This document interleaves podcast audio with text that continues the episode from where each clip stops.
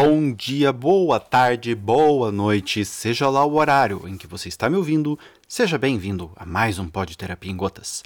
Meu nome é Akin, eu sou psicólogo clínico e estarei aqui com você nos próximos minutos falando a respeito de segurança emocional. O que é ser uma pessoa segura emocionalmente? Esse podcast é para aquelas pessoas que entendem que segurança emocional é aquela pessoa que não sente coisas. E é bem pelo contrário. Nós todos sentimos. E você ter uma segurança emocional, ela tem muito a ver com a maneira pela qual você foi criado. Tá? Tem muito a ver com a nossa formação, tá? Então tem sim a ver com a nossa formação. É, a segurança emocional também tem a ver pela maneira pela qual nós encaramos algumas situações, certo? Mas o que eu quero trazer aqui hoje para vocês é o entendimento de como que isso se forma ao longo da vida, tá?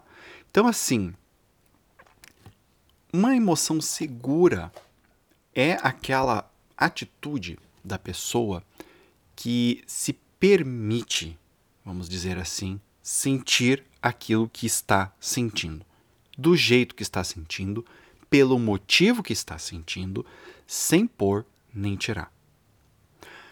Oh, como assim?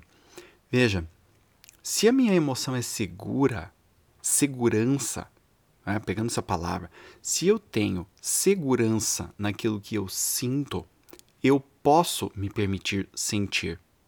Se eu me sinto inseguro em relação ao que eu sinto, as minhas emoções, então eu não posso sentir. E é exatamente aqui que as pessoas fazem uma grande confusão. Porque como nós vivemos numa cultura de supressão das emoções, tá? As pessoas entendem que uma pessoa emocionalmente segura, ela não sente. Os estímulos acontecem ao redor dela, ela não sente nada. Gente, isso é um robô, não é um ser humano. A pessoa emocionalmente segura é aquela que os estímulos estão acontecendo ao redor dela e ela os sente.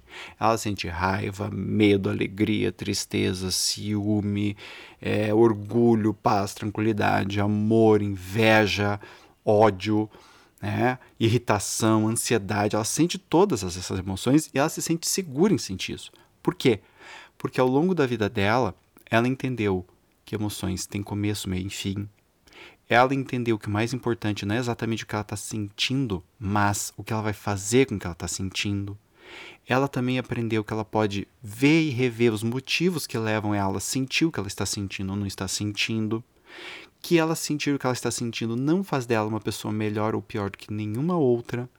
Que ela tem limites e que muitas vezes ela pode escolher por uh, respeitar esses limites, outras ela vai querer é, ir além, em algumas ela vai querer respeitar e tá tudo certo com isto. Então, isto é a segurança emocional.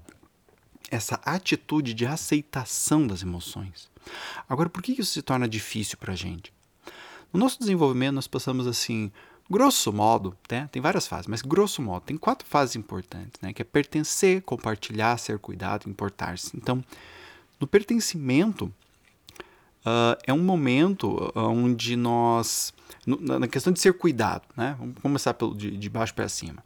Ser cuidado é um momento em que emoções relativas à sobrevivência estão uh, pegando fogo. Né? Então, o bebê chora, por quê? Porque ele precisa de alguém ali para limpar ele, ele precisa de alguém ali para alimentá-lo, ele precisa de alguém para colocá-lo para dormir. Então, a, o grau de dependência é muito grande. Então, emoções como raiva, medo, né? É, quando você tem um estágio de ser cuidado bem elaborado, a criança tende a se sentir segura em relação a essas necessidades básicas. Ela se sente segura em relação ao fato de ela ter o direito, vamos dizer assim, de reclamar, de desejar coisas, porque ela está com fome, porque ela está com sede, porque ela está com sono, porque ela está com frio, e de ser atendida nisto. Tá? Quando esse estágio não é bem formado, então essas emoções elas podem se tornar perigosas para a pessoa. Ou pessoa, por exemplo, é, ela vai ter pouca energia, ou, digamos assim, ela pode ter muito medo de sentir esses medos. Porque como ela não foi cuidada mesmo, sentir medo, sentir fome, sentir frio, se torna um preâmbulo de que ela vai continuar sentindo aquilo ad eterno. Então causa muito medo na pessoa isso. Né? É importante de ter essa percepção. Outro momento, que é um momento de pertencimento, de importar-se, na verdade, uh, que é aquele momento em que a criança busca dos pais, ela, ela quer saber se ela importa. Né? Se a existência, se a experiência dela importa. Esse momento ele é muito importante. Aquele momento que a criança traz uns garranchos assim e pede para o pai ou para a mãe para dar uma olhada, e o pai e a mãe falam, ah, que lindo tal. O mais importante não é saber se o garrancho tal não está lindo. O mais importante é a criança perceber que aquilo que ela faz importa.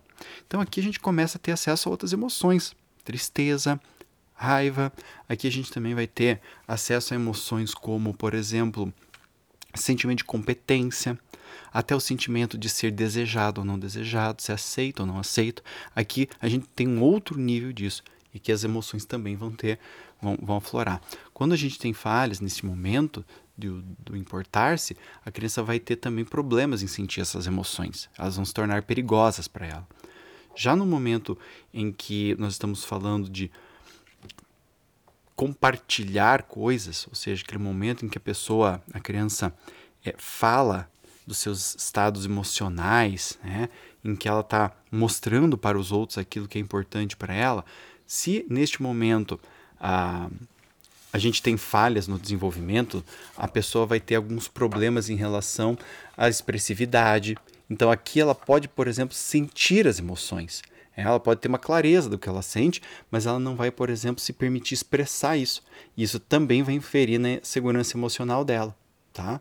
Ou no último estágio, que é o estágio de cooperação, onde a pessoa ela quer cooperar com a família. Ela quer usar os recursos que ela tem, as percepções que ela tem para criar algo junto com a família. Neste momento aqui, quando a pessoa tem uma falha no desenvolvimento, quando o desenvolvimento dela não é feito de uma maneira adequada, a pessoa ela também vai é, é, digamos assim, ela vai ter uma tendência a ser uma pessoa mais agressiva, não que ela vai ser violenta, tá? Mas ela vai ter mais uma tendência à agressividade do que sentimentos ternos. Ela vai ter dificuldade em sentir emoções nas quais ela se sente frágil, entre aspas, fraca, entre aspas, vulnerável, entre aspas, tá? Então, nesse sentido, o nosso desenvolvimento emocional ele faz muita diferença em relação ao como nós nos sentimos ou não seguros. Né? É, e aí, de novo, lembrando que a ideia de segurança é diferente de suprimir. Suprimir é diferente de suprir. Então, quando a gente faz essa supressão das emoções, nós tendemos a ter mecanismos de compensação. Nós vamos ter que fazer aqui uma sobrevivência emocional e não uma vivência emocional. Estamos entendendo? Isso daqui é muito importante para a gente entender, porque com base nisso daqui é que a gente vai conseguir ter, inclusive, a percepção das emoções no futuro. Tá? Uh, o John Bowlby ele também trabalha com a terapia, teoria do apego. Né? E nessa teoria ele demonstra muito claramente como que as primeiras relações, especificamente falando com a mãe, vão determinar o que ele chama de apego seguro, apego inseguro, né? e tem vários outros tipos de apego. É, mas, grosso modo, a ideia central é que essas primeiras experiências vão determinar como que a pessoa vai conseguir regular as emoções dela. Então, por exemplo, se eu sou uma criança que nasce com um temperamento um pouco mais medroso e eu tenho um bom vínculo com a minha mãe, né, uma, um bom apego com ela no começo, eu vou conseguir fazer uma regulação melhor da minha ansiedade. Eu sempre vou ser uma pessoa um pouco mais ansiosa, mas eu vou conseguir regular isso, porque eu vou conseguir perceber isso, eu vou conseguir perceber o que me causa ansiedade, eu vou conseguir lembrar de que isso foi já aconteceu muitas vezes na minha vida e que isso sempre, é, digamos assim, que as situações pelas quais eu passei a maior parte delas deu certo, que eu tenho mecanismos para compensar isso, que eu tenho mecanismos para lidar com isto. Né? E se eu não tive um apego seguro, eu vou ficar com medo de sentir minha ansiedade.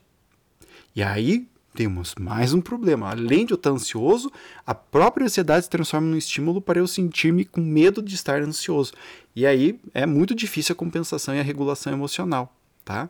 Então, sentir-se emocionalmente seguro tem a ver com olhar para as feridas, tem a ver com você cuidar, tem a ver com você crescer, tem a ver com você ter comportamentos adequados em relação ao que você sente, em relação àquilo que causa em você o que você sente. Né? É o sentir e o desenvolver a inteligência emocional e não suprimir as tuas emoções, colocando elas para debaixo do tapete como se nada estivesse acontecendo. Tá? Então espero que esse áudio aqui tenha sido bacana para vocês e que vocês tenham gostado, que tenha servido aí para vocês abrir um pouco os olhos. E se você gostou e quer me mandar sugestões e elogios, ou se você não gostou, quer me mandar críticas e sugestões, por favor, entra lá no meu site, no www.aquineto.com.br, entre em contato comigo lá e a partir de qualquer um dos canais que tem lá, você pode entrar em contato comigo. É Facebook, Instagram, Telegram, Twitter, LinkedIn, né? Tem também, você pode me mandar e-mail, pode me mandar WhatsApp, tá? Todos esses canais você pode usar. E eu convido vocês a entrar lá no meu site, conhecer. Tem lá os, esses podcasts, tem lá também os vídeos do YouTube. Lá você também vai encontrar uh, o meu blog, o meu livro, o meu e-book e também pode se cadastrar nas minhas newsletters, no canal do Telegram, que tem conteúdo bacana lá para você. Certo, gente? Bom, beijo grande no coração de vocês e espero vocês no próximo. Tchau, tchau.